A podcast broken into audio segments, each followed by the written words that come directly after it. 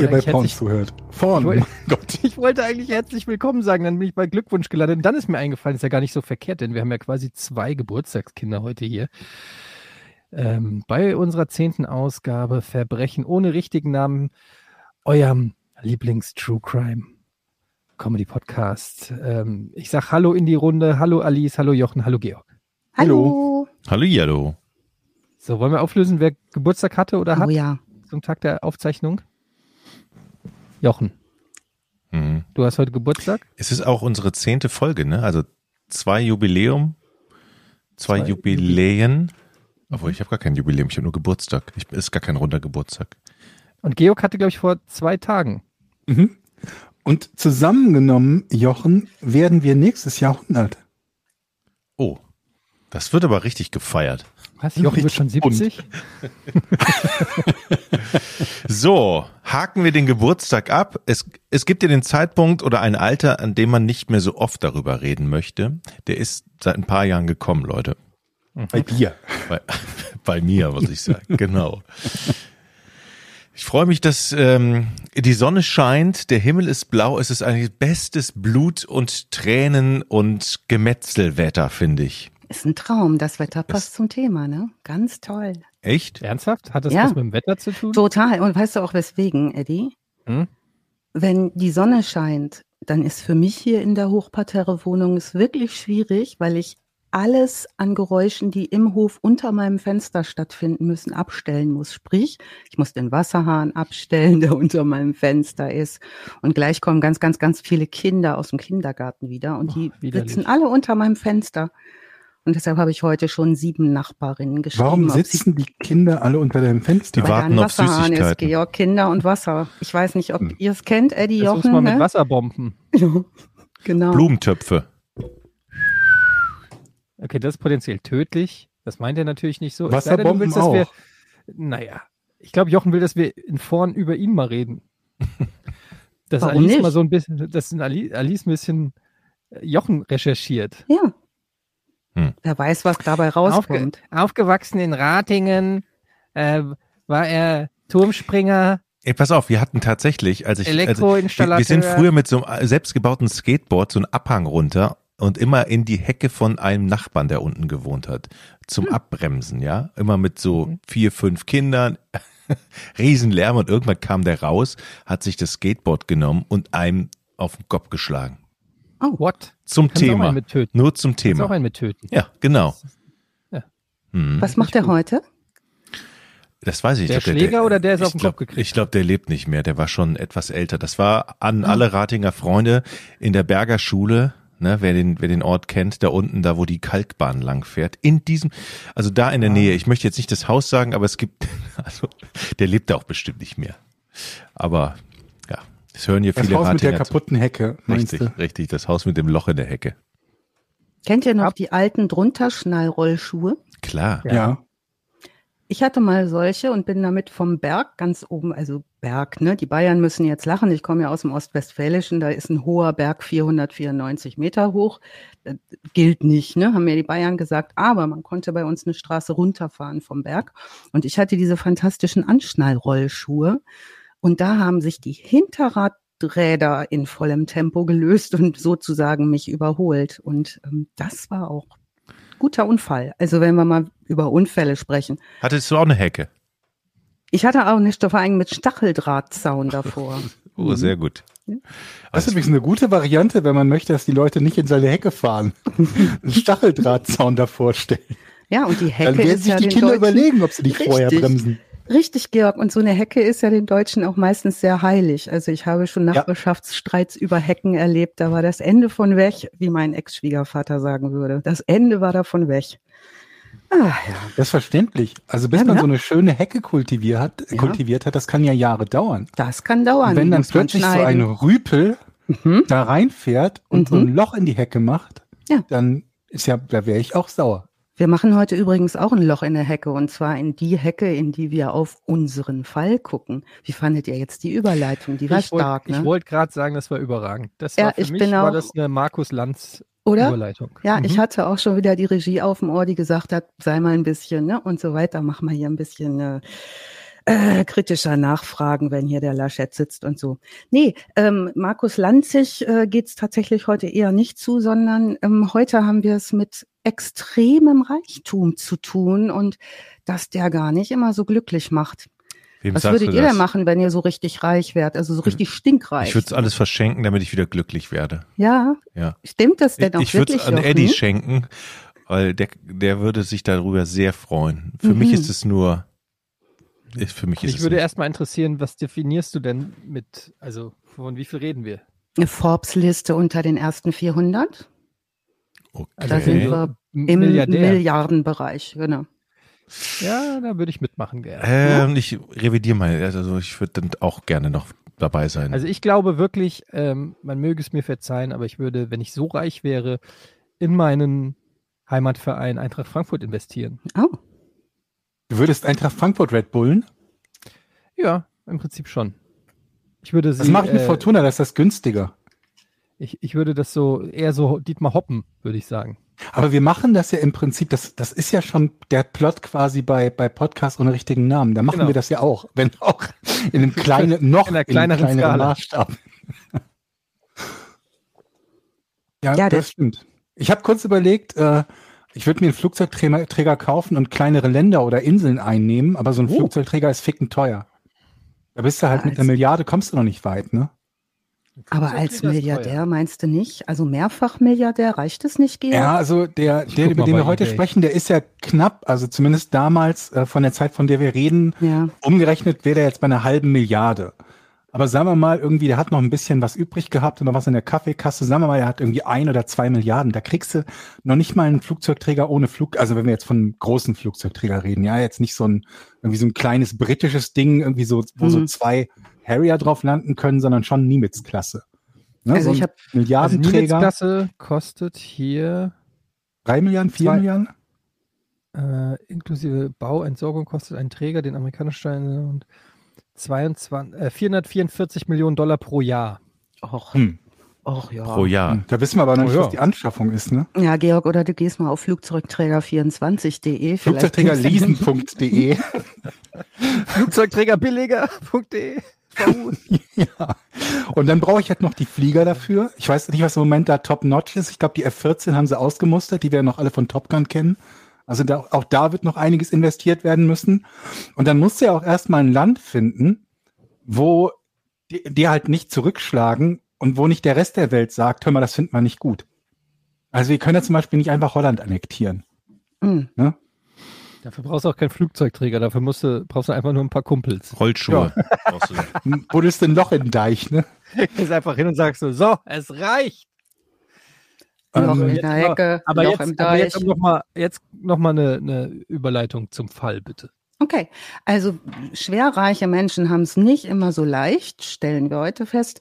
In diesem Fall geht es um den ähm, Milliardär John Dupont, auf Französisch ausgesprochen Amerikaner, Geburt französischer Abstammung. Seine Vorfahren waren Hugenotten und sind vor der Fran Revolution aus Frankreich nach Amerika geflohen.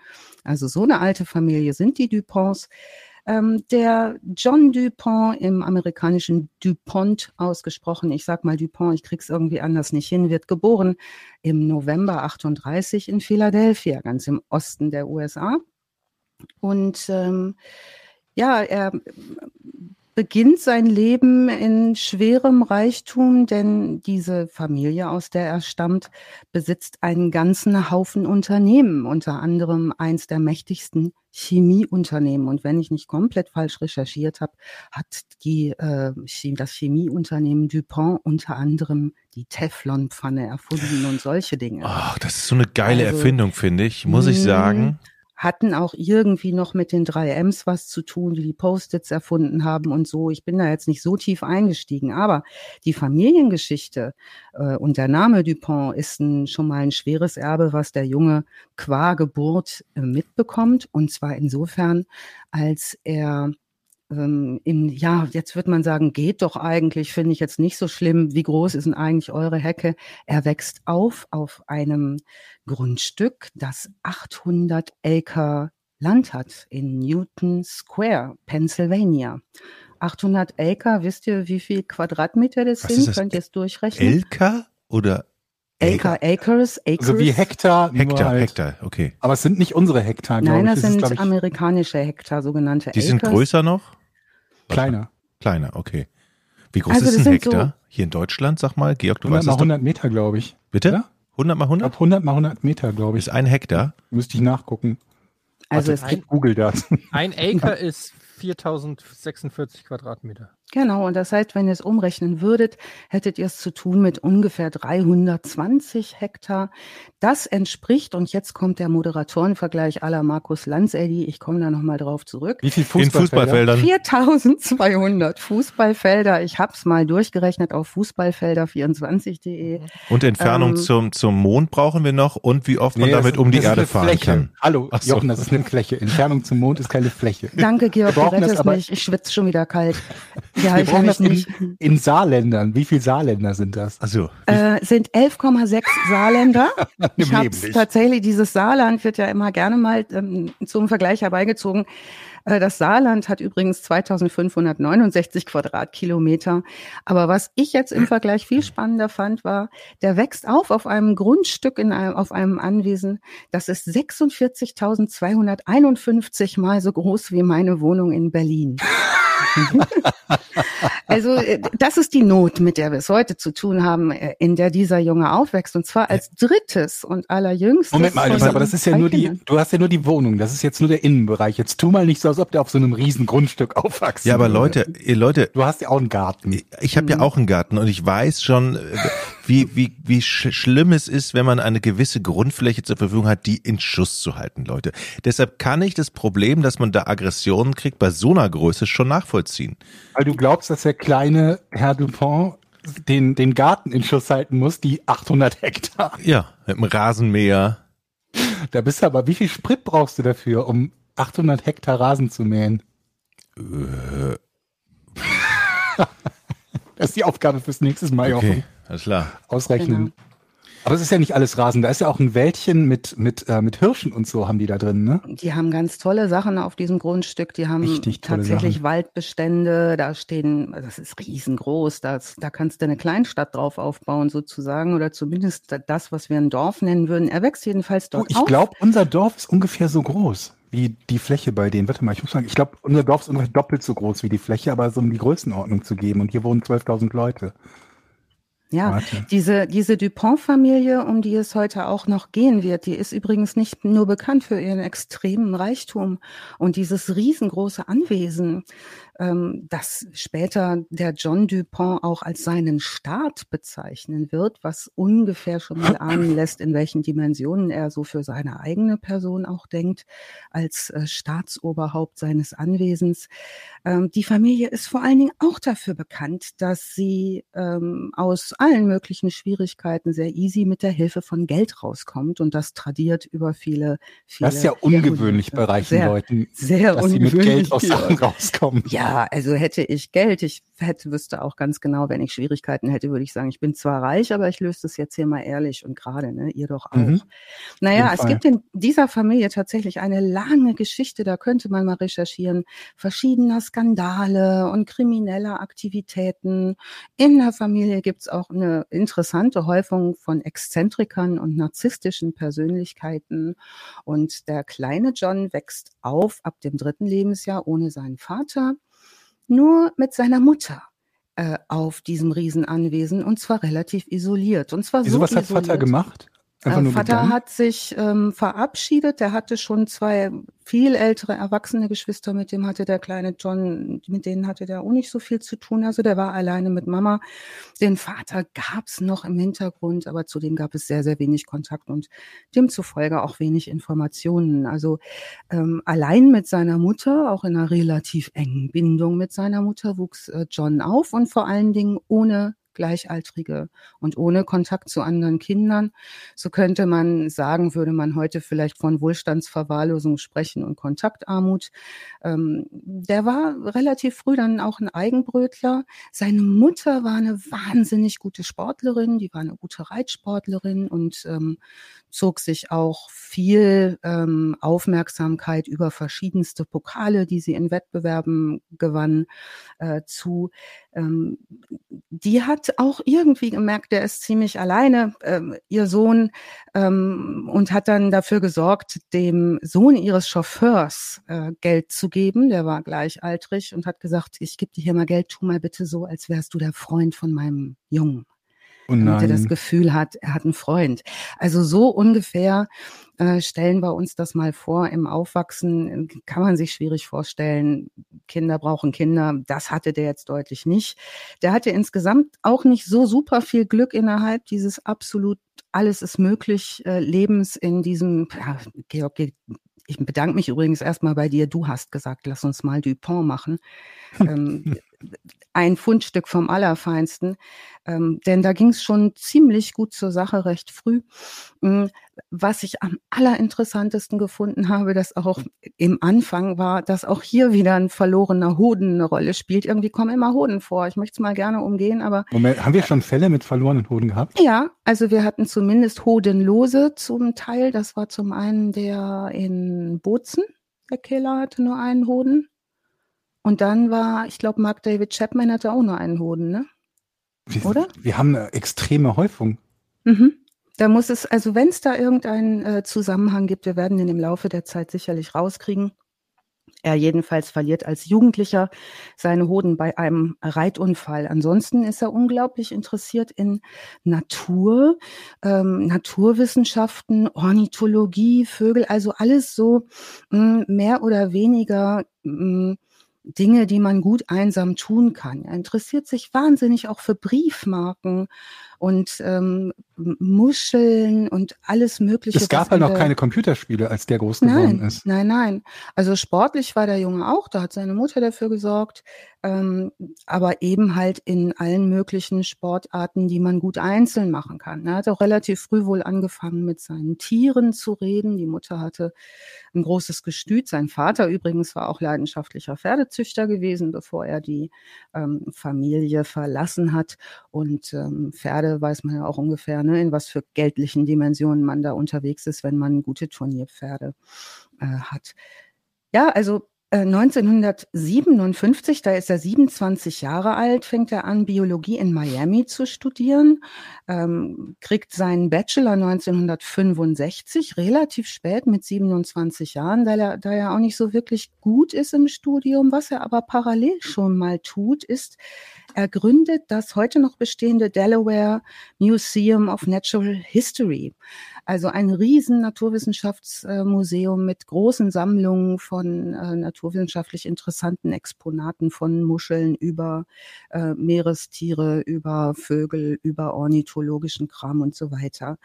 1973 macht er seinen Doktor in Naturwissenschaften äh, an der äh, Villanova University und ähm, fängt dann parallel an, ganz, ganz teure Briefmarken zu kaufen und kauft tatsächlich 1980 die damals teuerste und seltenste Briefmarke der Welt. Ja, das ist doch, warte, äh, nicht, nee, das machen wir ein Rätsel nicht. draus. Das ist nämlich die grüne, die grüne Nymphomanin, nein, wie heißt die nochmal? Die grüne. Die grüne Nymphomanin heißt das, richtig.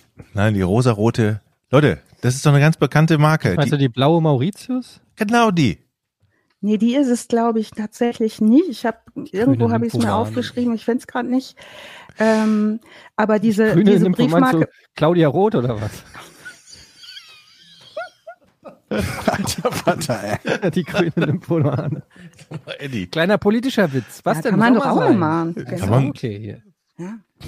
Ähm, Fakt ist, diese Briefmarke, die er da kauft, deren Namen wir uns gerade ausdenken müssen, äh, ist 930.000 Dollar wert. Die ersteigerte auf einer Auktion. Das ist nicht und teuer. Moment, nicht, Moment Das geht mal, im Vergleich Alice. zu einem Flugzeug. Moment.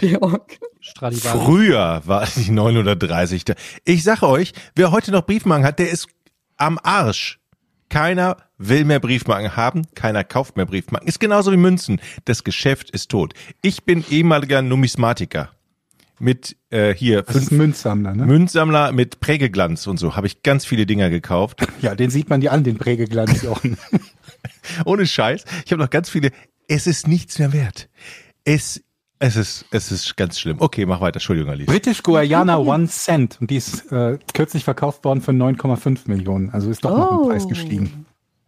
Es geht, ähm, man findet in, im, äh, im, im Netz ja relativ viel über Dupont und auch viel so Gerüchte. Es geht das Gerücht, dass er sich beschwert haben soll, dass man die nicht mehr anlecken kann und die nicht mehr klebt. Ich halte das für einen, nicht so schlechten Witz in dem Zusammenhang, ne, mal kurz an einer Million äh, rumzulecken und zu sagen, die funktioniert nicht, ich will eine neue. Das habe ich mir ein bisschen lustig vorgestellt. Naja, ähm, was aber auf jeden Fall diesem Jungen liegt, im Gegensatz zu Sozialkontakten, die kriegt er nicht so gut hin. Ähm, und im Gegensatz zu sozialer Interaktion und Kompetenzen im Umgang äh, mit seinen Mitmenschen ist auf jeden Fall Finanzmanagement. Also davon versteht er was und mit Geld kann er umgehen. Und ähm, das setzt er auch, so wie es die Familientradition schon immer äh, offenbar gewesen ist, das setzt er auch ein, sein Geld. Mm, 1983 heiratet er.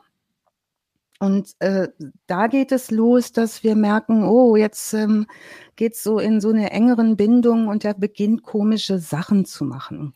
Ähm, er heiratet eine Therapeutin, ob's seine war, ist nicht so ganz klar, aber sie ist Therapeutin und heißt Gail Wank. Und diese Ehe wird nach wenigen Monaten bereits wieder geschieden, ähm, weil er vermutet und auch das immer wieder äußert, sie sei eine russische Spionin. Mhm. Also Zeugenaussagen zufolge, zufolge wird berichtet, er bedroht sie. Ähm, Und zwar auf vielerlei Arten und Weisen. Immer dann, wenn er misstrauisch wird, ob sie ihm nicht doch übel will. Also er versucht viele Dinge. Er versucht sie zu erstechen. Er wirkt sie. Dann schubst er sie mal aus einem fahrenden Auto. Oder ne, bei einem Kaminabend stößt er sie in einen offenen Kamin. Das sind jetzt alles nicht so nette Dinge, wo man sagt, Mensch, das ist aber ein Garant für eine gelingende Ehe. Funktioniert nicht. Ne? Die Ehe hält nicht lange, bleibt kinderlos, was jetzt bei einem Hodenlosen auch nicht so ganz ungewöhnlich ist, ähm, und wird geschieden. Also diese Ehe funktioniert nicht. Zu dem Zeitpunkt lebt seine Mutter noch. Das heißt, er hat noch eine Bezugsperson. Ähm, Therapeuten sagen später, ähm, Dupont habe den Satz, bis dass der Tod uns scheidet, nach eigenen Aussagen als Challenge aufgefasst und Herausforderung. Und das sei so ein, so ein Merkmal seines Wesens, ähm, dass er ziemlich gerne in Wettbewerbe geht, dass er ziemlich gerne überall Erster ist, am liebsten selbst. Oder dass er Menschen unterstützt, irgendwo Erster zu werden und besonders gut zu sein, zumal er rasant Sport interessiert ist. Er hat auch selbst versucht, eine Sportlerkarriere hinzulegen, was wegen mangelnden Talents und fehlender Leistung nicht so gut geklappt hat. Er wollte zum Beispiel Profischwimmer werden und wollte das auch olympisch machen. Also auch da hatte er sehr überzogene Vorstellungen von dem, was er so leisten kann. Und wenn man mal Bilder von ihm sieht oder ihn bewegt im Film sieht, dann ist es schon eine Figur, wo man denkt, nein, ein Leistungssportler sieht anders aus. Zwar ist er recht groß, zwar ist er recht schlank und drahtig, also eher so ein Typ, ähm, langer, schmaler, ne, Georg, du hast ihn auch gesehen. Ja. Ähm, ne, so, ein- so ein, eher so ein Marathonikenkörper, sehr lange Beine hat der. Jetzt war natürlich die Mode in den 80ern auch mit diesen Turnhöschen so ein bisschen geschickt, dass man irgendwie sehr lange Beine haben konnte. Ähm, relativ gedrungenen Oberkörper und den Kopf hat er immer so ein bisschen vogelig nach vorne. So ganz seltsam. Also, Gesundheit. Gesundheit, Etienne. Entschuldigung. Und Das ist aber formvollendet genießt. Das Ja. kann es ja gerade auf der Kamera sehen. Ich bin total Nee. beeindruckt. ich Etienne hat in kann. 0, nix sein T-Shirt über seine Nase gezogen und da richtig reingenießt. Ähm, Gesundheit. Ähm, die ähm, Statur erinnerte mich so ein bisschen, Georg, weiß nicht, wie es dir ging, mich erinnerte die so ein bisschen an diesen äh, Mr. Burns aus Ja. ähm, Simpsons, ne? Also dieses Ja. vogelig vorgeschobene Kinn. Ähm, man kriegt nicht so gleich den Gedanken, das ist ein Megasportler, also das passt schon, dass das Aber ich dann glaube, das sind halt auch schon Fotos oder Bilder von ihm, wo er halt schon ein bisschen älter ist, ne? Ja. Also schon jenseits Ja. der 50. Also wie Ja. wei wer weiß, wie er mit, mit 25 oder 30 so ausgesehen hat. Also da habe ich Bilder gesehen, da deutet sich das an, ne, wenn man den äh, Mhm. kennt, wenn er älter ist. Ähm, in Vorbereitung unter anderem auf diesen Podcast äh, habe ich eine Netflix-Dokumentation gesehen von 2016, die heißt äh, Team ähm. Foxcatcher. Äh, Foxcatcher. Foxcatcher. Mhm. Und Team Foxcatcher kann ich euch extrem ans Herz legen. Ist eine tolle Doku äh, zu ihm mit ganz vielen Leuten, die ihn kannten. Die ist toll gemacht und ähm, sagt euch Foxcatcher was äh, in Sachen Kino von ein paar Jahren vorher. Da gibt es nämlich einen ganz Dieser berühmten Film. Mit Genau. Channing Tatum und Genau. Steve Carell. Steve Carell da in der Rolle als John Dupont. Der Film wurde insofern kritisiert, als er nicht besonders nah an den realen Ereignissen war. Hochgelobt hingegen wurde dann die Dokumentation, die da mit einigem aufgeräumt hat, was in dem, ich glaube sogar Oscar nominiert oder Oscar preistragenden Film mit Steve Carell ähm, fälschlich wiedergegeben wurde. Also in diesem Film, da geht's genau um Ringer und Eddie, da sind wir voll in deinem Thema. Also heute äh, können nochmal alle Wrestling-Moves rauskommen äh, Richtung äh, wem auch immer. Ähm, Ringen ist zu der Zeit kein Sport, der besonders hoch angesehen ist. Also das ist eher so ein bisschen Unterwelt. In den USA kann man damit in der Zeit kein gutes Geld verdienen. Es ist zwar olympisch, aber kaum jemand kann sich leisten, dort in den Leistungssport zu gehen, weil er das privat finanzieren müsste. Es gibt keine großen Clubs, die da unterstützen. Es hat kein besonders großes Ansehen. Äh, parallel befinden wir uns in den 80er Jahren im Kalten Krieg. Das heißt, ähm, der Erzfeind der USA ist, ähm, sind, ist die Sowjetunion. Und äh, die haben ganz besonders gute Ringer in der Phase. Zwar ist die ähm, UdSSR zu dem Zeitpunkt erst in den 50er Jahren mit dem Ring Ringersport eingestiegen, da die aber ihre Ringer komplett bezahlen und durchfinanzieren, wahrscheinlich auch das ein oder andere Medikament bereithalten, damit die super gut ringen können, sind die permanent Erste bei den Weltmeisterschaften, bei den Olympischen Spielen etc. Das wurmt natürlich die Ringerszene in den USA ziemlich. Und ähm, nachdem nun Dupont erfolglos oder weniger erfolgreich, muss man eher sagen, versucht hat, Schwimmer und Leichtathleten zu unterstützen, übrigens auch auf seinem Grundstück dort Trainingseinheiten eingerichtet hat etc. für Menschen, die Sport treiben wollen, extrem viel Fördergelder verteilt an Universitäten, dort abgelehnt wird, teilweise weil er sich schon schlecht verhält und auch seine Sportler sich schlecht verhalten auf sein, seine Anregung hin, ähm, macht er das jetzt ganz privat und gründet auf seinem Grundstück ein Ringercamp, eine Ausbildungsstätte und lässt alle, die gut ringen können und in den USA schon Erfolge gefeiert haben, lässt er auf seinem Grundstück wohnen. Und zwar jeweils in eigenen Häusern. Die kriegen freie Kost und Logis plus perfekte Trainingsmöglichkeiten. Ähm, da wird jeden Tag mit tollen Trainern, tollen Coaches trainiert. Das heißt, erstmals können diese Ringer mit Hilfe all diesen Familienbesitzes und des Geldes plus der Einsamkeit dieses Mannes, der sich diese Ringer, das sind 81 zu Hochzeiten, die dort auf seinem Grundstück unterwegs sind und leben und wohnen, arbeiten, ringen und mit ihm sind, ähm, der lässt sich das richtig so als Familienersatz, muss man fast sagen, ähm, lässt er die da ähm, wohnen und baut ganz enge Bindungen zu denen auf. Können Also wir mal ganz kurz über diese Sportart ringen? Ich will Ja. nur mal einen kurzen Einwurf an die, an die Kollegen hier. Das ist ja für mich so ein Sport, wo ich sage so, ja, der hat voll die Tradition, das ist bestimmt ein geiler Sport, aber ich, wenn ich das selber ausüben müsste, ne, mich an so ähm, geschmeidige Körper anschmiegen und ganz tief ein, ah, das ist schon, ich weiß nicht, wie die anderen Das das, ist sehen. Kontaktsport, ne? Ja, das ist Aber so richtig. Kontaktsport. Ich ziehe meinen Hut vor den Ringern. Also Das ähm, wäre dir unangenehm, weil du nicht so eng an jemand anderen Nee, willst, also das wäre unangenehm, ja, vor allen Dingen für den anderen, glaube ich. Das wenn ich- das so, wenn ich so, so einen Körper so umarme und dann so, und dann, oh, Ist ja auch hier nicht besonders groß, ne? Also in den USA ist, glaube ich, am College und in Highschool ist Ringen noch ziemlich groß, aber Mhm. dann halt im Profibereich gar nicht, oder das gibt's ja eigentlich nicht wirklich im Profibereich, ne? Wenn, dann wird ja Wrestling daraus später, also eine Naja, Show Ringen ist Wrestling. olympische Sch- äh, ja, und es gibt auch Ja. Ringen-Bundesliga und da gibt's auch äh, ganz, ganz Aber viele das heißt ja nicht, dass Zuschauer. es groß ist, also dass es da irgendwie, ne, dass da auch Geld zu verdienen gibt oder Ja, so. das- Ach so, meinst du das? Nee, das ist Hm. wahrscheinlich sowieso mit den. Ich meine, du kannst Geld verdienen, kannst du da logischerweise mit Fußball, aber dann halt auch auf Profi-Ebene. Aber sobald du in den Amateursportbereich gehst, kannst du ja, glaube ich, mit Fußball noch ein bisschen was verdienen und dann wird es auch schon, dann wird es auch schon eng in Deutschland, glaube ich. Hm. Ne? Was du mit was? Kannst du im Amateurbereich mit Handball Geld verdienen? Glaube ich nicht. Ja, bisschen. Ich hab- Hat? Ja. Ich habe damals ja in der Oberliga gespielt, liebe Freunde. Ist das wahr? Und da habe ich mein Studium finanziert mit tatsächlich, ja. Das war damals vierte, vierte Klasse. Hm? Wie viel hast du da gekriegt? 700 Mark im Monat? Oh, das ist viel Geld in dem Alter. Das ist eine Menge, Vor ne? allen Dingen für Handball. Ja. Ja. Für eine vierte Klasse, das war schon. äh, Ja, war schon gut.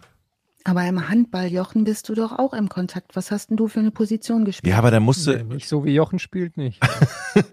Abwehr, Mitte und Kreisläufer. Gut, Kreisläufer. Aber da hast du ein Trikot an. Also ein richtiges, richtiges Trikot und aber das. Regen machst du auch nicht nackt.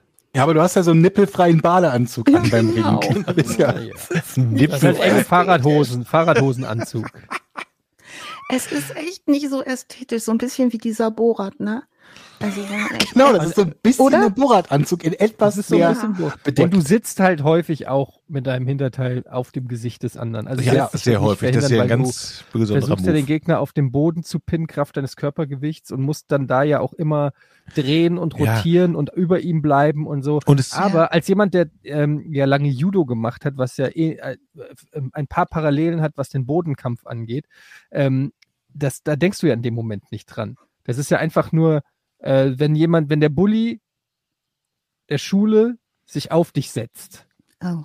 dann äh, denkst du ja auch nicht, also dann denkst du ja auch nur, ich will da äh, Überlebensinstinkt, ne? Du, ich will da einfach nur raus, ich will den von mir Atmen. weg. Ich will atmen und ich will den wegschubsen. Ja. Das ist der einzige Gedanke, den du hast. Du denkst da nicht, i, das ist ja Schweiß oder sonst irgendwas, sondern ich weiß nicht, wie ich es erklären Ja, Also ich, aber ich, Trotzdem, wenn das so Sportarten sind, wo ich regelmäßig die Klöten von irgendwem im Gesicht hängen habe, das wird mich schon irritieren. gewöhnt man sich dran. aber Muss ja nicht Sport sein, kann ja auch Hobby sein. Eben, generell, du kannst es auch üben, die Gewöhnung daran zu Hause. Aber ich glaube, wieder wahr. ich glaube, ich weiß gar nicht, ob die beim Ringen Suspensorium tragen. Da bin ich mir Nein. nicht sicher. Wahrscheinlich nein. nicht. Ich habe aber Nein. früher, als ich im Tor war, habe ich Bist eins du dir da so sicher? Ja, natürlich. Im Ring musst du doch kein Suspensorium tragen. Das geht doch gar nicht. Also vor allen Dingen, egal. Es gibt ja aber auch unterschiedliche Ringer, also es gibt ja sowieso grundsätzlich unterschiedliche Behaarung bei Männern, ne? Und wenn ich Oh dann ja. auch, es gibt dann ja also auch es wirklich wird ein Suspensorium getragen. Ich habe es gerade mal nachgeguckt. Beim Es Ringen. Ver beim Ringen verpflichtend. was? Danke, Eddie. Ja, gut. Ich, Echt? ich war In mir eigentlich in Klammern- dem Moment sicher, wo Jochen so vehement das ausgeschlossen hat, war ich mir eigentlich sicher, dass es so ist. Beim es Ringen wird ein. Suspensorium getragen? Also so Ja, ein und- Sackschutz? Da steht in Klammern, damit Jochen sich nicht so ekeln muss. Stimmt, ja, wenn die aufeinander rumkrabbeln oder so, was meinst du, wie das wehtut, wenn einer mit einem Knie in dein Gemächt ja, krabbelt? klar, Da ja. ist der Kampf ja sofort zu Ja. Ende. Oder einfach draufknien Aber das beim ist doch- Aufstehen. Gut, die werden Ja. wahrscheinlich im Laufe der Zeit besser gewesen sein als mein Suspensorium in den 90er Jahren, aber das ist doch unbequem beim Kämpfen oder okay, Aber ich, ich, ich, Wenn jemand auf deinen Klöten kniet, ist das Ist auch un- unbequemer. Ist auch unbequem. Jetzt sind wir aber wieder ganz schön untenrum unterwegs. okay, Jungs, ne? Entschuldigung, Eddie, Ja, Das Entschuldigung. Wichtig. Ja. Entschuldigung. Das stimmt, das ist total wichtig. Gerade wichtig. Mein letzter Hinweis noch, ich möchte vor allen Dingen nicht gegen jemanden kämpfen, der so eine mega Brust- und Arm- und Beinbehaarung hat. Und Rückenbehaarung. Rücken ist ganz, ganz schlimm. Oh, da Obwohl, kann, darf man sich an den Haaren am Rücken eigentlich festhalten und den zum Wurf Cremen die sich nicht so ein oder ölen die sich Nee. nicht so ein, dass Nee. die schwerer zu greifen sind? Findest du Nee. eingeölte Rückenhaare angenehmer? Oh, jetzt ist obenrum aber auch Okay. gerade eklig, ne? Wollen wir wieder unten rum? Ja, ja lass einfach. Danke. wenn, du dann, wenn du dann mit, keine Ahnung, aufstehst danach und hast überall kleben die Haare des anderen so mit dem Öl an dir dran. Also Auch ich, schön. ich bin mir ziemlich sicher, dass ganz viele Ringer jetzt aufstehen, ausmachen. Aber hey, Mhm. ihr könntet, schreibt uns einfach und erklärt uns euren Sport. Also ich war Aber möglicherweise rasiert man sich ja auch, damit der andere sich nicht im Rückenfell festgreifen kann. So ein Drei-Tage-Rücken, meinst du? Also die, die in dem Film, in der Doku vorkamen, Georg, die hatten sich nicht rasiert. Aber so war kein Die Witz. Bulgaren meinst du? Der eine Bulgare, der war total glatt, glaube ich, von Natur aus. Der war klitzeklein, so ein auch mega Weltmeister, klitzekleiner Typ, wo man denkt, haha, den würde würd ich so in einer Kneipe provozieren, so klein war der, ne? Und ich bin ein sehr friedliebender Mensch. Aber der hat da Leute auf Matte gelegt, einfach mit dem richtigen Hebel und mal eben so hochgehoben, ein Kraftpaket, unglaublich. Ja. Was ist dir da auch aufgefallen, der Typ? Ja, Also der ist mir vor allen Dingen, ja, kommen wir später noch zu, warum Mhm. der mir aufgefallen ist, aber ja. Ja, also äh, wäre sowieso noch mal einen ganz interessanten Blick auf diese Ringer zu werfen. Einer der Ringer, Ringer, der übrigens dort äh, dann auch einzieht und so wie die anderen Ringer, die dort leben, trainieren und so weiter, die gründen da Familie. Das heißt, die ziehen in diese Häuser, die haben ihre Frauen, die haben Kinder. Teilweise sind sie auch solo, aber da sind tatsächlich, das ist wie so eine große Neverland Ranch für Ringer. Ja? Also da ist alles irgendwie möglich. Die sind befreundet untereinander, die Kinder wachsen miteinander auf. Also da passiert plötzlich so alles in diesen 80er Jahren, was in der Kindheit von Dupont deutlich nicht stattgefunden hat. Und das ist schon insofern besonders spannend, weil er sich am allerbesten anfreundet mit dem sehr, sehr auch zu der Zeit schon berühmten äh, Ringer David Dave Schulz. Der ist schon Olympiasieger und Weltmeister im Ringen. Und seine Frau beschreibt ihn später äh, nochmal so, die sagt, er war eigentlich so der Hippie unter den Ringern. Das war ein total, wenn er nicht auf der Matte war und gekämpft hat wie der Teufel, dann war das ein total friedliebender Typ, der hawaiianische Lieder für seine Kinder gesungen hat und äh, unfassbar äh, liebevoller, sehr, sehr verständnisvoller, sehr zugewandter, empathischer Typ. Mit dem freundet er sich ganz besonders an. Und ähm, jetzt nimmt das da Fahrt auf, auch die Erfolge kommen dazu, dieses Geld zahlt sich aus, diese Trainingseinheiten zahlen sich aus. Ähm, die Situation ist also, alle Ringer sind mit ihren Familien ständig um, um Dupont drumrum und Dupont selber ringt auch mit. Und sie lassen ihn glauben, weil er ja auch nun alles finanziert, all diese Reisen, die Häuser, die Schulbildung der Kinder, die Versorgung auf dem Gelände, die kriegen ein Gehalt, die kriegen Autos, die können reisen, ne? die können mal eben in irgendwelchen Jets von hier nach da reisen. Der, ähm, der Dave Schulz, dieser sehr berühmte Ringer ähm, zum Beispiel, der tritt dann an in Russland und erreicht auch den ersten Platz bei den Olympischen Spielen vor dem russischen Konkurrenten, was so auch Ziel von Dupont unter anderem gewesen ist. Der zum Beispiel ist so drauf, der sagt, ich lerne mal kurz Russisch vorher. Schafft sich ganz viel Russisch drauf, um zu hören, was die Trainer reden, um, die sehr, sehr gut sind in Russland, um da nochmal einfach mehr aufzubauen. Ja, und die Ringer, die versorgen diesen vogeligen, kauzigen, immer sich bizarrer verhaltenden ähm, John Dupont mit Freundlichkeit und Freundschaft. Das heißt, die lassen den mitringen, die lassen den gewinnen. Der tritt selber an auf so Fantasie-Events, wo Menschen dafür bezahlt werden, dass er im Ringen gewinnt. Der kann überhaupt nicht gut ringen. Ähm, aber die lassen den glauben, dass er der Allergrößte ist und ähm, tun das natürlich auch aus gutem Grund, nämlich sind ja durch ihn auch durchfinanziert. Es wird aber auch immer wieder gesagt, die mochten den auch. Also es war wohl auch immer noch mal eine Spur Mitleid dabei. Die Familie von Dave Schulz hat die Weihnachtsfeste in dem Haupthaus des John Dupont verbracht. Der hat dann bei großen Weihnachtsessen dafür gesorgt, dass die Kinder Kinderstühle haben, sich liebevoll gekümmert. Da wurde dann groß beschert und gegessen. Also das hatte schon sehr, sehr, sehr familiären Charakter. Sag mal, ähm, Alice, hast du rausfinden können, ob diese, diese, diese Fantasiewettbewerbe, ob er davon wusste, dass seine Gegner bezahlt wurden fürs Verlieren, der Dupont? Das habe ich nicht rausbekommen. Es ist allerdings wohl so, wie sich später herausstellt, dass das relativ egal war, ob das gewusst hat oder nicht, weil der Sachen einfach in Wahn verarbeitet hat zunehmend und ähm, auch selber von sich Sachen später geglaubt hat, die so unmöglich sind, dass er sicherlich auch geglaubt hat, er hat das alles gewonnen. Aber ich mhm. habe keinen Beleg. Das ist ein super Einwand, eine super Frage, Georg. Ich habe das auch nicht gefunden. Ähm, jetzt wissen wir, dass der schon immer sehr limitiert war in seinen Sozialkompetenzen. Das finde ich sehr schön ausgedrückt. Er war sehr limitiert in seinen Sozialkompetenzen. So schön. Äh, ähm, wird nun irgendwie immer komischer. Die, ähm, die, die Mutter stirbt 1988, als er 50 Jahre alt ist und damit eine seiner wichtigsten Bezugspersonen, die auch ihm immer das Gefühl gegeben hat, dass er der Größte ist. Und ähm, jetzt wird es zunehmend schlimmer. Sein Verhalten wird zunehmend bizarrer. Und die Ringer-Familie um ihn herum, diese 81 Leute mit ihren Familien und ihren Kindern und ähm, die ihn da gewinnen lassen und ihm sagen, Mensch, ne, du trainier uns mal, du kannst uns noch richtig was beibringen. Stimmt natürlich nicht, ne? Der fällt da eher störend auf im Training. Ähm, aber die, die versuchen ihn bei Laune zu halten. Die versuchen ihn froh zu machen, ihn zu bestätigen und ihn stabil zu halten. Das wiederum leuchtet ein, da ihre Existenz äh, von Dupont abhängen. Sie kriegen halt dies Gehalt, dies freie Wohnen, können erstklassig äh, trainieren. Und darüber hinaus, und das ist für Spitzensportler ein ganz wichtiger Aspekt, haben sie das Gefühl, diesem US-Ringersport zu mehr Ansehen zu verhelfen, nachdem der eben nicht so ein wohlgelittener Sport war. Also Dupont verhält sich zunehmend auch paranoid das wird jetzt immer deutlicher. Ähm, Georg, du hast eben gesprochen von diesem Waldgrundstück. Das ist in der mhm. Doku wunderschön gezeigt. Der, die Eingangsszene in dieser Doku ist übrigens, wie die äh, Frau von dem Dave Schulz auf das verlassene Gelände geht und ihr altes Haus anguckt, da kriegt man so eine Idee von der Dimension. Das ist eine Riesenauffahrt. Und dann geht das in, in Wälder, äh, Jagden, die, seine Jagden sind legendär, zu denen hat man extrem schlecht Zugang, denn die Jagdaufseher, das sind die örtlichen Polizisten.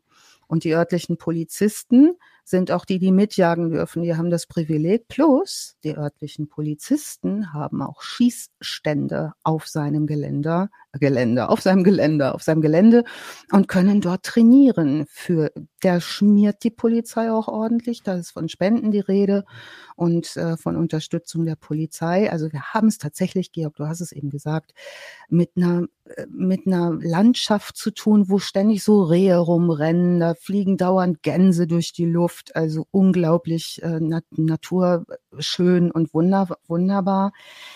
Ähm, naja, äh, diese Paranoia-Geschichten, die richten sich auch Richtung Wald bei ihm. Das heißt, er erzählt immer häufiger Menschen um ihn herum, also auch seinen Angestellten und seinen Ringerfreunden in Anführungsstrichen.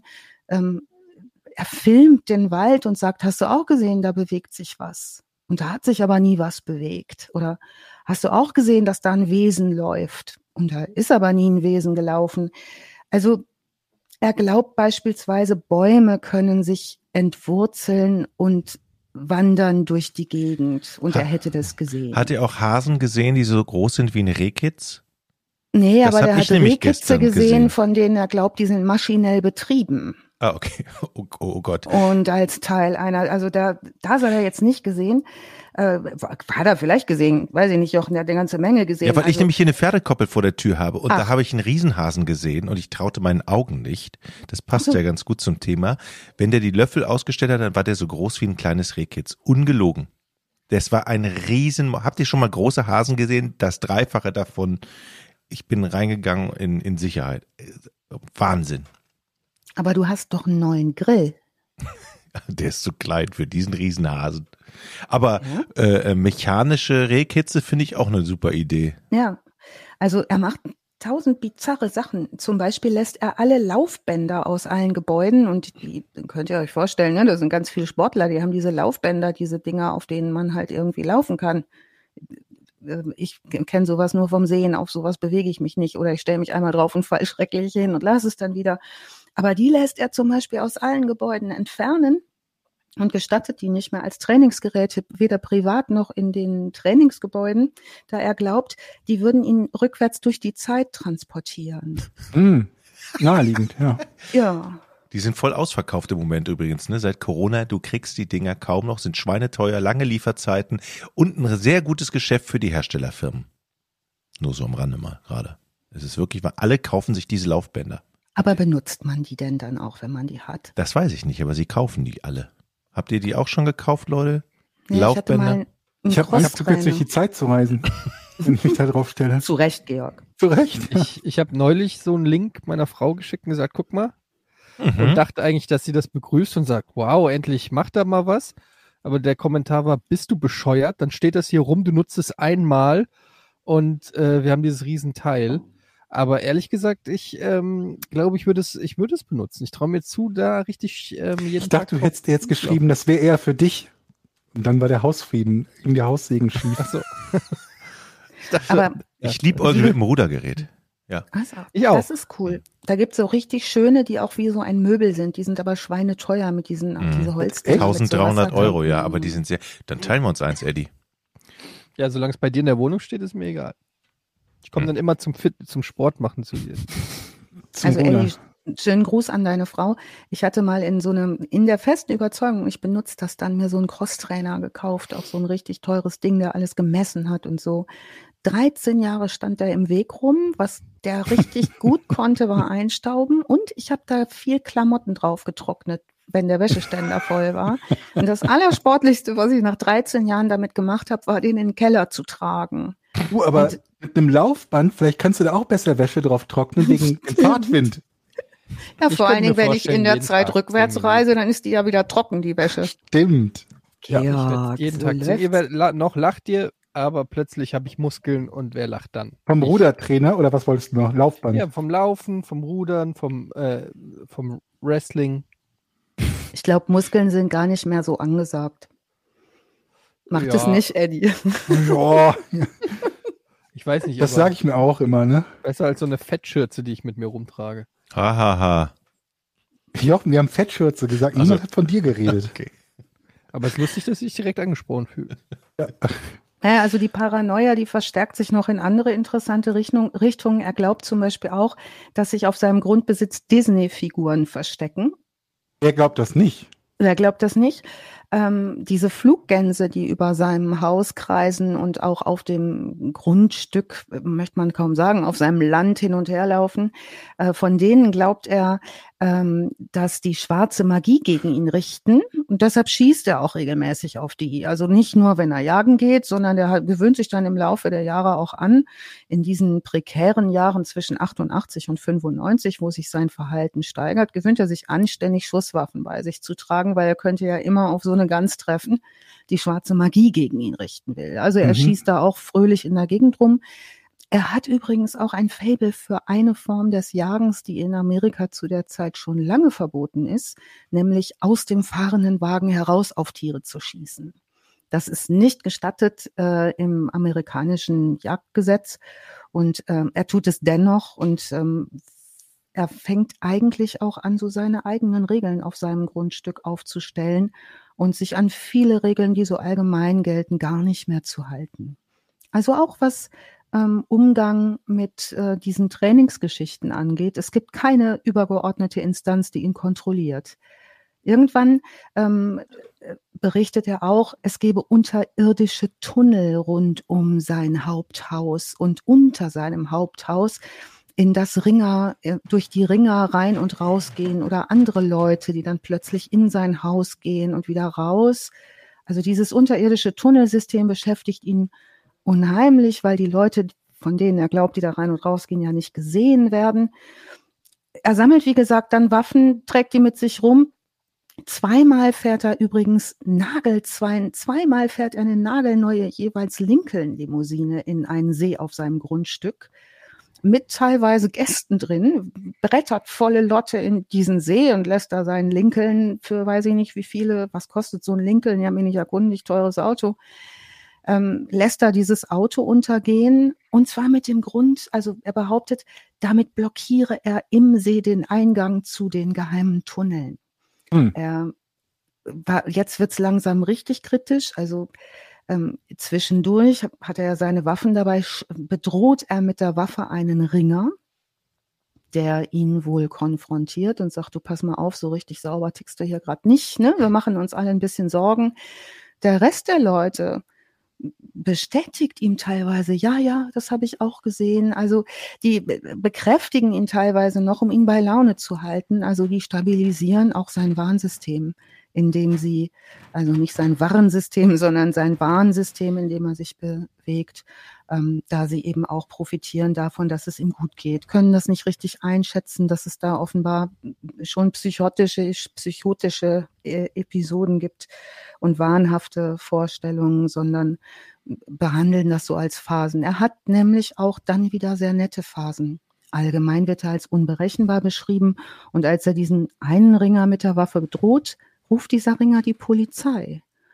Und die Polizei unternimmt nichts, sondern die einzige Reaktion der Polizei ist, ja, ja, das ist, ähm, also das hört sich nach Dupont an. Und weiter wird nicht ermittelt und nicht untersucht, sondern ähm, wie wir uns vorstellen können, ne, die Polizei hat viel Geld von ihm erhalten und ähm, kann, hat viele Möglichkeiten auf seinem Grundstück zu agieren und ist da wohl gelitten. Also die kommen dem nicht in die Quere. Und so bleibt es auch aus, dass solche Straftaten, die er tatsächlich ja begeht, man darf auch in Amerika nicht einfach irgendjemanden mit der Waffe bedrohen, einfach unbeobachtet, unbemerkt bleiben oder mehr, mehr oder weniger ungeahndet.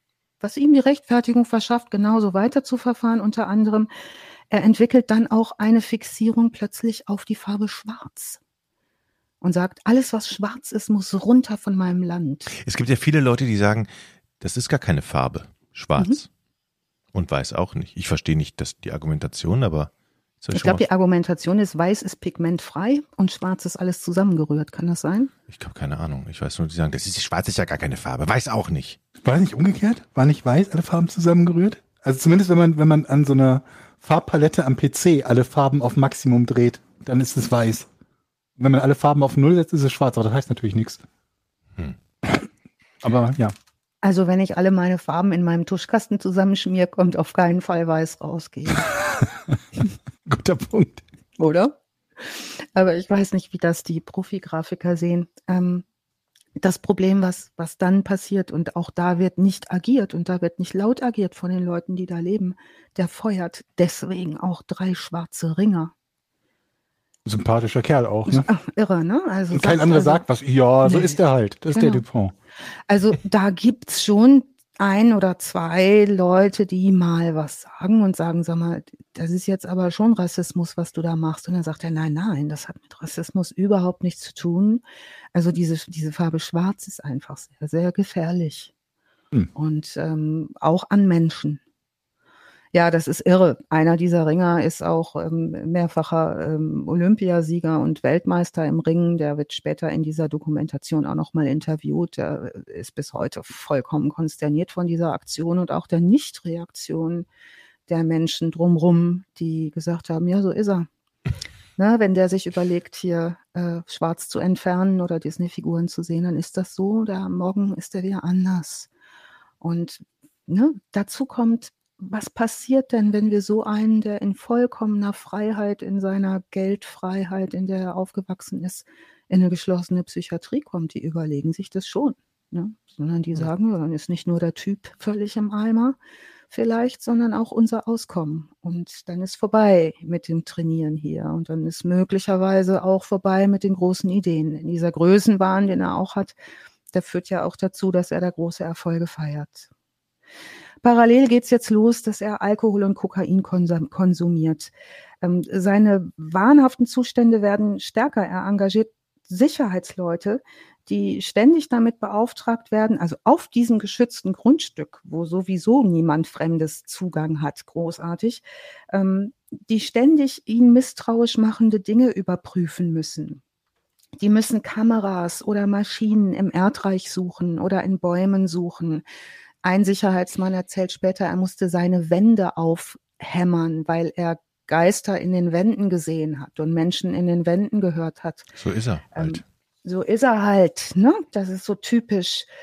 Also sie machen das alle mit, obwohl vollkommen klar ist, dass er psychisch krank ist. Und einer dieser Hauptsicherheitsmenschen, der Chef, der Sicherheitschef sagt später, er ist morgens zur Arbeit gefahren, diese lange Auffahrt in dieser tollen Landschaft hoch. Und je näher er diesem Grundstück kam, umso übler ist es ihm geworden, weil er wusste, dieses ganze verrückte Zeug geht da wieder ab. Also alle decken sein Verhalten, versuchen ihn stabil zu halten, bestätigen ihn, bis auf ein paar Leute, die sich klar positionieren und ihm sagen, an was du da glaubst, ist absolut gestört. Viele mögen ihn, ausnahmslos alle profitieren von seinem Reichtum. Wir schreiben den 26. Januar 1996. Dupont nimmt eine Kamera und eine 44er Magnum und steigt damit in ein Auto, sein Sicherheitschef sitzt auf dem Beifahrersitz. Ähm, Dupont fährt zu Dave Schulzens, Schulzes, Schulzens Haus, der ist gerade in seiner Einfahrt dabei, sein Auto zu reparieren. Seine Familie ist im Haus. Der sieht Dupont kommen. Die sind, wie gesagt, gut befreundet, die Familien und Dupont. Die Kinder sind ein- und ausgegangen seit ihrer Geburt im Hause Dupont, in diesem Haupthaus. Er ist sein engster Vertrauter, dieser David Schulz, der sich immer empathisch um ihn kümmert, aber auch sorgt. Ähm, und ähm, als Dupont ihn kommen sieht im Auto, wie halt eben öfter auch, geht er schon mal auf ihn zu, die Einfahrt hoch. Ähm, und geht ihm entgegen. Sagt sowas wie Hi Boss oder Hi Coach. Da sind sich alle nicht mehr so einig, wie die genaue Wortwahl war. Also entweder sagt er Hi Coach oder er sagt Hi Boss. Äh, und in nahezu dem Moment feuert Dupont aus äh, seiner 44er Magnum aus dem Autofenster auf David Schulz. Und zwar drei Schüsse direkt auf ihn, jede Kugel trifft. Dabei schreit er, du hast jetzt ein Problem mit mir. Und Schulz stirbt noch am Ort einige Minuten später an den Schussverletzungen. Der Sicherheitschef übrigens in diesem Moment, der springt aus dem Wagen zieht eine Waffe aus seinem Hüftholster und versucht, den äh, wegfahrenden, flüchtenden Dupont äh, anzuschießen, um ihn fluchtunfähig zu machen. Das gelingt ihm nicht. Er verfehlt ihn. Dupont fährt zurück ins Haus und versteckt sich dort zwei Tage lang. Schließlich wird er nach zwei Tagen verhaftet. Die Polizei lagert zwei Tage rund um sein Haus und man fragt sich, warum stürmen die eigentlich das Haus nicht? Da ist doch nur der Dupont drin und sonst niemand. Ähm, was die machen, ist, die kappen die Wärmeversorgung. Es ist Januar, es ist kalt, die machen draußen den Boiler aus, den riesigen, der auf dem Grundstück steht und dieses riesige Anwesen mit äh, Wärme versorgt. Ähm, und so geht er schließlich aus dem Haus raus, um nach dem Boiler zu sehen und wird dann verhaftet. Also es stellt sich die Frage, warum ist die Polizei nicht ins Haus eingedrungen? Das Verhältnis zu Dupont war vielleicht dafür ein wenig zu freundschaftlich. nee, nee, ich glaube, also warum sollten sie? Sie wissen ja, wo er ist. Da ist niemand, ja. den er gefährdet. Und wenn, wenn sie die Chance haben, dass er müde wird, hungrig wird, weiß der Teufel was, dann setzen sie niemand anderen einer Gefahr aus. Also wenn sie stürmen und der vielleicht keine Ahnung was, ganzes Waffenarsenal oder Sprengstoff, weiß der Teufel was hat. Und was sich die Leute hin, was sich die Leute hinterher schon fragen, ist, also so ein Polizeieinsatz mit solchen Sicherheitskräften über zwei Tage kostet ein Heidengeld. Ne? Mhm. Ne? Und das aus öffentlichen Mitteln. Das bezahlt ja nicht Herr Dupont selber. Also später mhm. musste er natürlich irgendwie für den Einsatz aufkommen. Ähm, was allerdings ist, so ist, ist, dass dieses Verhältnis zwischen der, ähm, der Judikative, Exekutive und ihm ähm, deutlich freundschaftlich ist. So gibt's Gruppenfotos, da steht er in einer Officer-Uniform ähm, in, mit neben den Polizeikollegen, ist Officer ehrenhalber und so. Auch die haben viele, viele Ja, aber das Vorteile. war ja bevor er jemanden ermordet hat, ne? Ja, ja. Ja, Dupont äh, plädiert auf nicht schuldig for reasons of insanity. Experten seiner Verteidigung diagnostizieren Schizophrenie und Schuldunfälle. Das klappt fast nie in den USA, ne? Nee. Insanity. Ich glaube irgendwie weniger als drei Prozent oder weniger als zwei Prozent der, ja, der Fälle, wo es versucht wird, glaube ich.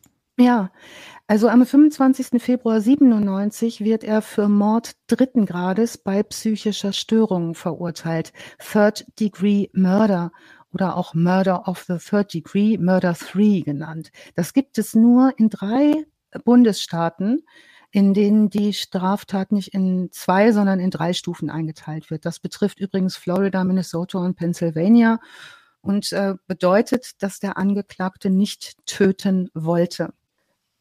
Diesen Third-Degree-Murder, das betrifft Florida, Minnesota und Pennsylvania und bedeutet, der Angeklagte wollte nicht töten. Hier wurden übrigens die Gesetze, vielleicht ist das für uns auch nochmal spannend anzugucken, Georg, ähm, wenn wir uns überlegen, welche Fälle machen wir so als nächstes Mal. Diese Gesetze wurden geändert nach dem Attentat auf Ronald Reagan 1981, damit der Mörder äh, verurteilt, der Attentäter verurteilt werden kann.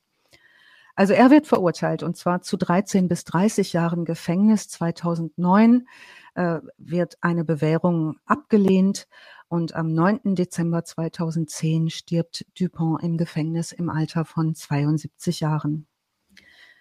die, die Verteidigung und auch das Gefängnis später spricht immer wieder von Schizophrenie-Kriterien, die erfüllt sind.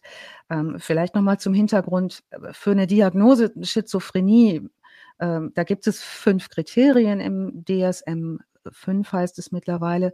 Davon müssen mindestens zwei Kriterien zutreffen und ein Kriterium muss aus den ersten drei Kriterien generiert werden. Und zwar erstens Wahnvorstellungen. Damit hatten wir es deutlich zu tun. Zweitens Halluzinationen. Drittens desorganisierte Sprache, also Wortneuschöpfungen oder Satzumstellungen oder desorganisiertes oder katatones Verhalten. Fünftens spricht man von Negativsymptomen. Also das inkludiert unter anderem ähm, instabile Emotionen, Apathie, äh, Schwierigkeiten zu sprechen, sich aus sozialen Situationen und äh, Beziehungen zurückziehen, übertriebene Eifersucht und all sowas. Also desorganisierte Sprache und deutlich desorganisiertes Verhalten konnte bei Dupont zum Beispiel nicht klar nachgewiesen werden. Ja, vielleicht zur Schizophrenie nochmal. Also die Symptome müssen für eine, ähm, was, ähm, eine Diagnose mindestens sechs Monate lang anhalten und dürfen auch nicht besser durch ein anderes Störungsbild erklärbar sein. In seinem Fall war die Diagnose hier ganz klar. Wir wissen auch, dass Schizophrenie viele Gesichter hat und sich schnell oder langsam entwickeln kann. Je länger psychotische Symptome unbehandelt bleiben, desto ungünstiger ist die Prognose. Und in Duponts Fall hat vermutlich sein Umwelt, Umfeld dazu beigetragen, im eigenen Interesse eine Behandlung zu umgehen. Und war vermutlich auch in dem Glauben, Dupont damit zu helfen, ihn von Schwierigkeiten fernzuhalten und fern von Psychiatrien.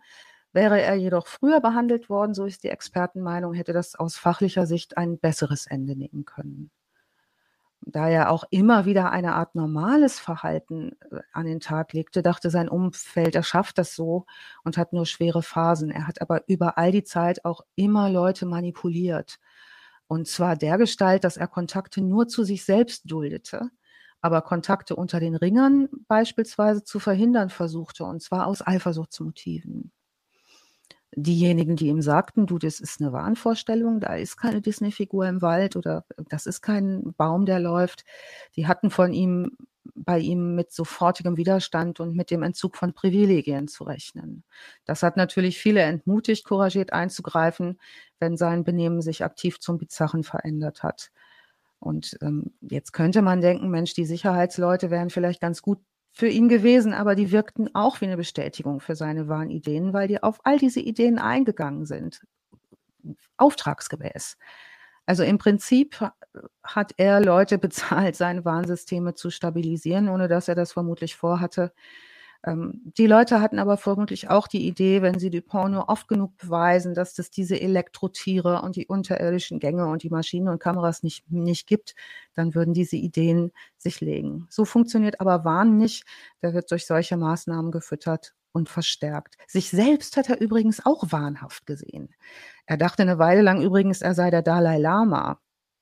Oder er dachte, er sei von internationalen Attentätern bedroht. Und er war sich eine ganze Weile lang sehr sicher, dass er ein hoher CIA-Agent ist. Das hat er übrigens auch ähm, seinen Anwälten gesagt, als er inhaftiert war und bestand auf diplomatische Immunität und Entlassung. Hm.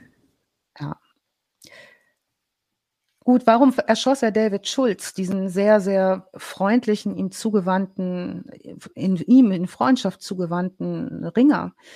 Er hat geglaubt, er sei ein russischer Spion. Er hatte auch Angst, er würde ihn verlassen, zu jemand anderem wechseln. Er fühlte sich permanent betrogen. Ähm, und Dupont ähm, hat diese enge, ganz, ganz enge Bindung tatsächlich immer weiter forciert. Jetzt hat Schulz wahrscheinlich gedacht, und das sagt seine Frau später auch, ähm, dass es möglichst gut wäre, möglichst dicht bei Dupont zu bleiben, so nach dem Motto Keep your friends close and your enemies closer. Das funktioniert aber in Warnzusammenhängen nicht. Und ähm, ein Experte zu dem Thema äh, sagt, in dem Fall Wahn und Waffen geben immer eine schlechte Mischung ab. Nach seiner Inhaftierung noch aus dem Gefängnis ordnete Dupont an, alle Gebäude auf seinem Grundbesitz schwarz anstreichen zu lassen. Das tat er übrigens im Versuch, entlassen zu werden, weil äh, er glaubte, dass die Leute im Ort dann von der Düsterheit dieser Kulisse so verstört sein würden ähm, und seine Freilassung verlangen würden, damit er sie wieder in der alten Farbe anstreichen lässt. Also auch in Haft blieb er einsam, bizarr, exzentrisch, was nicht weiter verwundert, weil er auch dort keine Behandlung erhielt. Dass dieses System so lange stabil bleiben konnte, äh, verdankt laut Expertenaussage das System zwei ähm, Dingen, nämlich Paranoia auf der einen Seite und Verweigerung. Also keiner wollte die Wahrheit sagen. In einem Experteninterview wird gesagt, keiner wollte die Party beenden. Interessantes Zitat von jemandem auch aus dieser Doku war, sie haben sich ihr Hirn verrenkt, Zeichen zu finden, dass irgendwas fürchterlich schief laufen würde. Da fragt man sich tatsächlich, wenn man das sieht und hört, was soll die Leute noch überzeugen? Also das ist schon alles knalle verrückt. Also dieses, dieses Zitat ist tatsächlich auch ein Zeichen dafür, wie schräg dieses System getickt hat. Ja, das war David äh, Schulz der Ringer, der das Opfer war. Ähm, mehrfacher Olympiasieger in internationalen Erfolgen, ähm, toller Familienvater und ähm, ja, äh, wie gesagt, in diesem äh, Film gespielt von ähm, hilf mir mal, Steve Carell.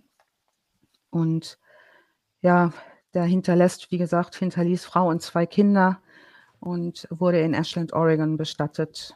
Die wurden, wie gesagt, in diesem Drama Foxcatcher wurde das verfilmt. Ähm, und ja, die für die Verdienste um den Ringersport wurde Schulz noch im August 2016 in die FILA International Wrestling Hall of Fame aufgenommen. Und ähm, diese ähm, Geschichte endet wirklich ebenso traurig, wie sie hoffnungsvoll begonnen hat.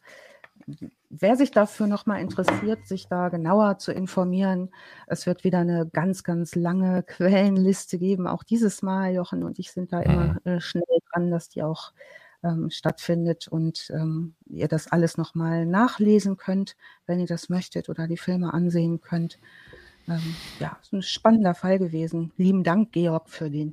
Hat mich an, in total vielen Punkten an den, ähm, den Fall aus The Jinx erinnert, mit dem äh, Robert Durst heißt der, glaube ich, ne? Dem mhm.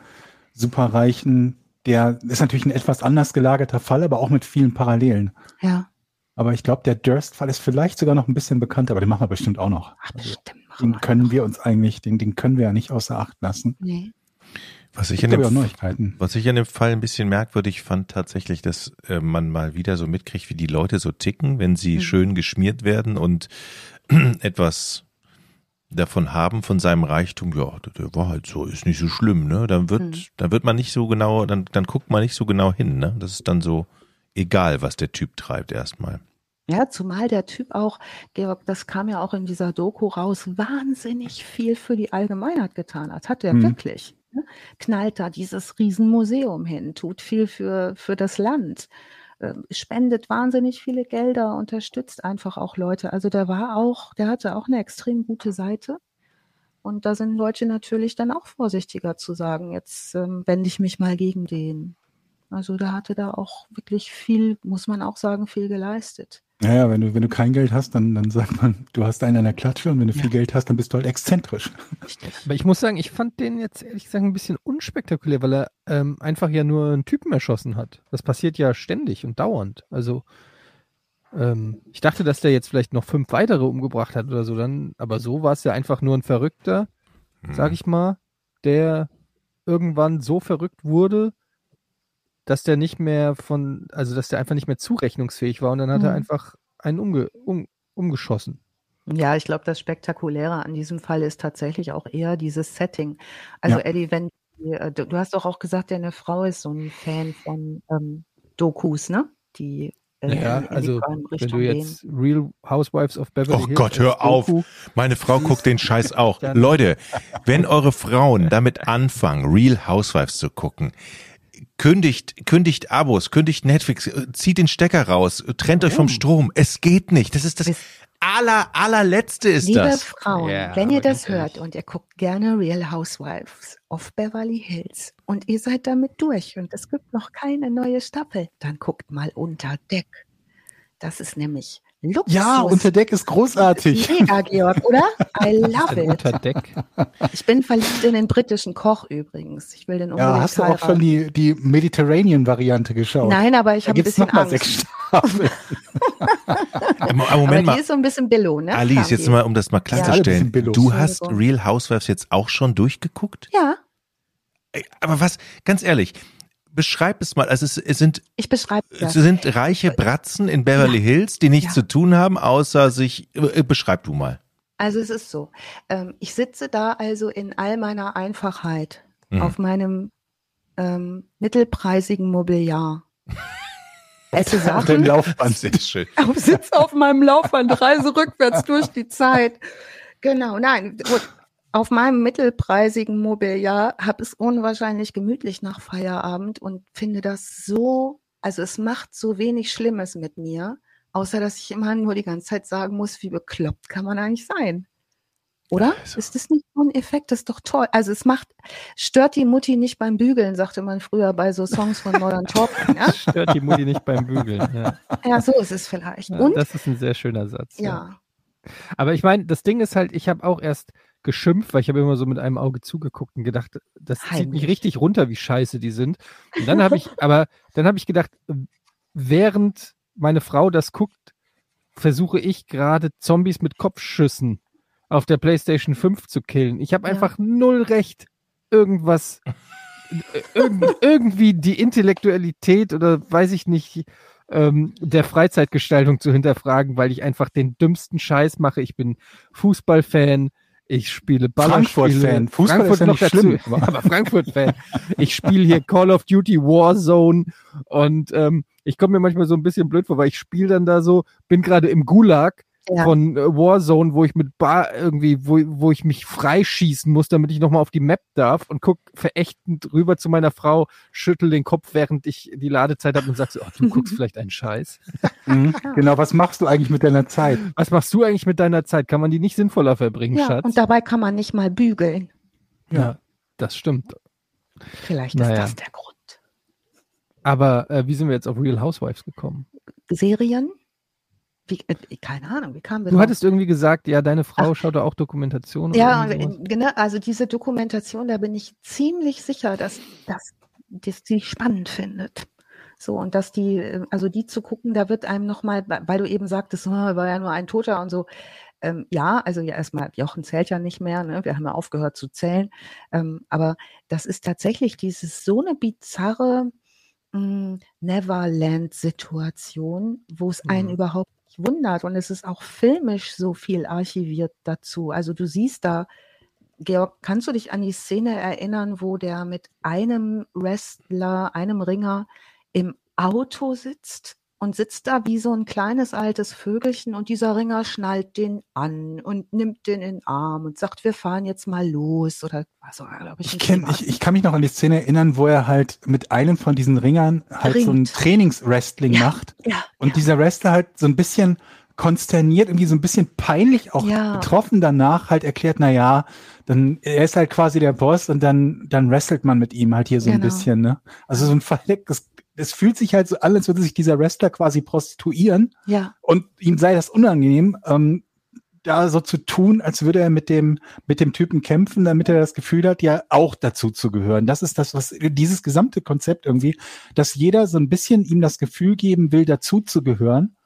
Und ähm, ich glaube, das ist aber die Mischung aus den beiden Sachen. Dieses Mhm. einerseits Geld und ähm, dass, dass er halt den Lebensunterhalt von vielen der Leute da auf seinem auf seiner Farm bestreitet und zum anderen, dass die so ein bisschen Mitleid mit ihm alle haben Ja. und sich denken so, ja, der ist doch eigentlich super nett. Ich meine, Mhm. hier spinnt er ein bisschen, aber der kommt bestimmt auch wieder runter, ne? ja. Und im Endeffekt ist es halt, nee, er kommt halt leider nicht wieder runter.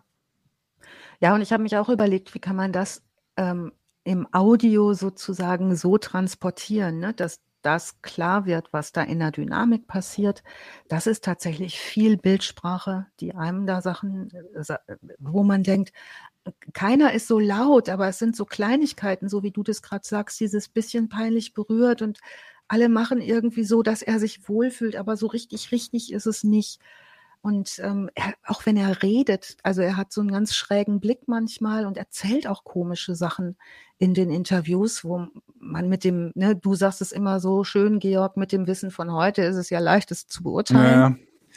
Ja. Ähm, aber wenn man ihn so reden sieht, dann denkt man auch schon, oh, äh, da ist aber auch viel, viel äh, diametrale Bewegung im Gehirn, ne? Ja. Ja. Also äh, schaut's euch an. Ich find's, ich fand's äh, total spannend. Anderthalb Stunden kann man mal an einem Abend so weggucken. Und ähm, beides, die, die Doku und der Spielfilm, glaube ich, ist auch beides, wenn ich mich irre, auf Netflix. Bin mir nicht ganz sicher. Ja. Wird gemacht, ei, ei. Ja. Auf alle Fälle. Auf jeden Fall wieder mal toll recherchiert.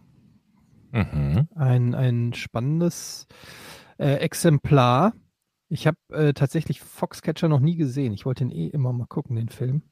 War ja, glaube ich, sogar auch für einen Oscar nominiert. Ja. Ähm, ja. Vielen Dank, Alice. Sehr gerne. Und an der Stelle sei wie immer auch nochmal ähm, darauf hingewiesen, dass ihr gerade Verbrechen ohne richtigen Namen hört. Das war die zehnte Folge. Wir haben natürlich noch einen anderen Podcast, der heißt Podcast ohne richtigen Namen. Das hier ist äh, sozusagen das Mutterschiff. Könnt ihr euch auch anhören, wenn ihr den noch nicht kennt. Und ansonsten weiß ich gar nicht. Gibt es noch was zu sagen? Ändert sich erstmal nichts, ne? In zwei Wochen sind wir wieder da. Wir versuchen ja, ja immer diesen Zwei-Wochen-Rhythmus einzuhalten. Könnt ihr da schon was teasen? Wollt ihr schon was teasen oder ist das noch? Äh, ich glaube, haben wir überhaupt schon was gefixt? Steht das, das noch nächste Mal? Nee, ne? Noch gar nichts. Okay, alles klar. Wir könnten jetzt so tun und sagen, ja, ja, das wird nee, muss ja nicht. Wird wieder ein spannender Fall.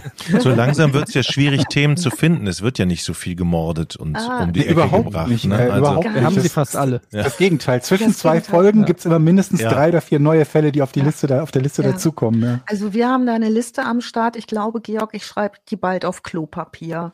Ja. Dann kann man schreiben und rollen und schreiben und rollen. Also das, wir haben tatsächlich eher so ein bisschen die Qual der Wahl und gucken dann, dass wir Ja, ja. ähm, vor allen Dingen auch nochmal äh, Fälle nehmen, die so ein bisschen leichter verdaulich sind. Also nicht nur, ähm, wo, wo wir hinterher nicht trübsinnig ähm, äh, wieder unter Deck gehen müssen und Desperate Hm. Housewives oder House- Housewives of Beverly Hills gucken müssen, vier Jahre, um wieder zurechtzukommen mit der Chipstüte ähm, auf dem Sofa und der Fernbedienung in der Hand.